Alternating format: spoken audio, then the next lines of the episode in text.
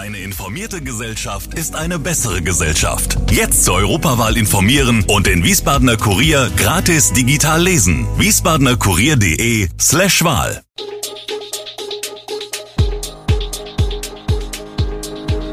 Gude, unser morgendliches News Update.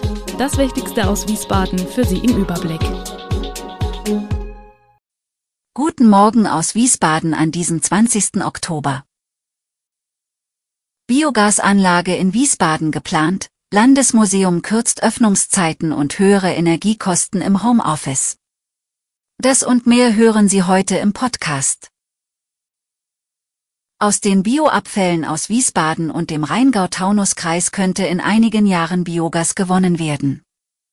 Dazu soll auf einem Grundstück in Wiesbaden eine Bioabfallvergärungsanlage errichtet werden. Bau und Betrieb des Kraftwerks soll eine neue kommunale Gesellschaft übernehmen, an der Kreis und Landeshauptstadt jeweils zu 50 Prozent beteiligt sind. Der Kreistag des Rheingau-Taunus-Kreises soll dazu in seiner Sitzung am 1. November eine Grundsatzentscheidung fällen. Derzeit werden die Bioabfälle aus dem Kreis nach Singhofen im Rhein-Lahn-Kreis gebracht, wo sie kompostiert werden. In einer Bioabfallvergärungsanlage könnten aus den jährlich etwa 15.000 Tonnen Bioabfall aus dem Kreis und weiteren 20.000 Tonnen aus der Landeshauptstadt erhebliche Mengen Gas erzeugt werden, sagt Michael Heil, Betriebsleiter des Eigenbetriebs Abfallwirtschaft. Dieses könne nach einer Reinigung direkt ins Gasnetz eingespeist werden und so einen erheblichen Beitrag zur Energieversorgung in der Region leisten. Auf dem Mittelstreifen der Wiesbadener Rheinstraße konsumieren mittlerweile täglich Menschen harte Drogen. Seit mehreren Wochen kommen Süchtige hierher, um hauptsächlich Quark zu konsumieren. Dies ist auch Landes- und Stadtpolizei bekannt, doch eine entsprechende Ahndung gestaltet sich schwierig. Es sei offensichtlich, dass sich auf dem Streifen Personen aufhalten, die Betäubungsmittel konsumieren und, so die hessische Landespolizei, auch in geringen Mengen weitergeben. Doch ein Handel sei durch bisherige Ermittlungen nicht belegt und verifiziert worden. Selbst der sichere Nachweis von Drogenkonsum begründet keinen hinreichenden Tatverdacht für den Besitz oder Erwerb von Betäubungsmitteln. Der Konsum per SE ist nicht strafbar, da es sich um eine eigenverantwortliche Selbstschädigung handelt, so die Polizei. Ordnungsbehörden können darum kaum eingreifen.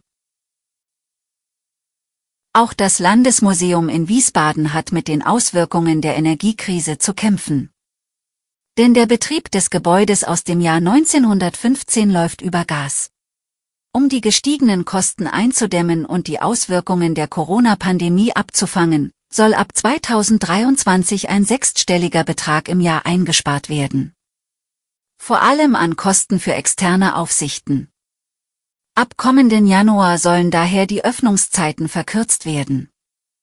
Für ein Jahr lang sind die Ausstellungen für das Publikum erst ab 11 Uhr zugänglich. Zudem werden aufgrund der Kostensteigerungen nach zehn Jahren erstmals die Eintrittspreise für Sonderausstellungen von 10 auf 12 Euro erhöht. Die Preise für die Dauerausstellungen bleiben hingegen stabil bei 6 Euro. Außerdem wird mit dem sogenannten Giraffensaal vorerst auch eine Ausstellungsfläche stillgelegt. Bei einem Wohnhausbrand im Hohensteiner Ortsteil Breithardt ist am Mittwochmittag ein Schaden im hohen fünfstelligen Bereich entstanden. Wie Gemeindebrandinspektor Simon Fuhr erklärte, war der Brand in einem Gebäude in der Schwalbacher Straße gegen kurz vor 11 Uhr gemeldet worden. Beim Eintreffen stellten die Einsatzkräfte einen Zimmerbrand im Erdgeschoss fest, zudem war das Haus komplett verraucht. Da zu diesem Zeitpunkt laut vor nicht ausgeschlossen werden konnte, dass sich noch Personen in dem Haus befinden, wurden weitere Feuerwehren hinzugerufen. Dank der Hilfe eines Nachbarn, der alle Familienmitglieder angerufen habe, habe man aber sicherstellen können, dass niemand mehr im Gebäude war, erklärte Fuhr. Anschließend habe man mit der Brandbekämpfung begonnen, gegen 11.45 Uhr sei das Feuer gelöscht gewesen. Das Gebäude ist laut vor bis auf weiteres nicht bewohnbar. Feuerwehr und Polizei schätzen den entstandenen Sachschaden auf etwa 80.000 bis 100.000 Euro. Bei einem Raserunfall auf der Autobahn 66 ist vor zwei Jahren die 71-jährige Petra D. ums Leben gekommen. Mit zwei Lamborghini und einem Porsche rasten damals drei junge Männer von Wiesbaden in Richtung Frankfurt und verursachten einen Zusammenstoß mit zwei unbeteiligten Fahrzeugen. Die Hinterbliebenen leiden noch heute. Die Tochter der verstorbenen Frau berichtet, dass die Anklageerhebung weiter auf sich warten lasse. Die Hofheimerin hofft dennoch, dass die Verursacher bald vor Gericht zur Verantwortung gezogen werden. Eine Entschuldigung der Täter habe es bis heute nicht gegeben. Während die Familie um ihre Mutter trauere, würden die Fahrer lediglich ihren Autos hinterher trauern und keinerlei Reue zeigen, sagt die Hofheimerin.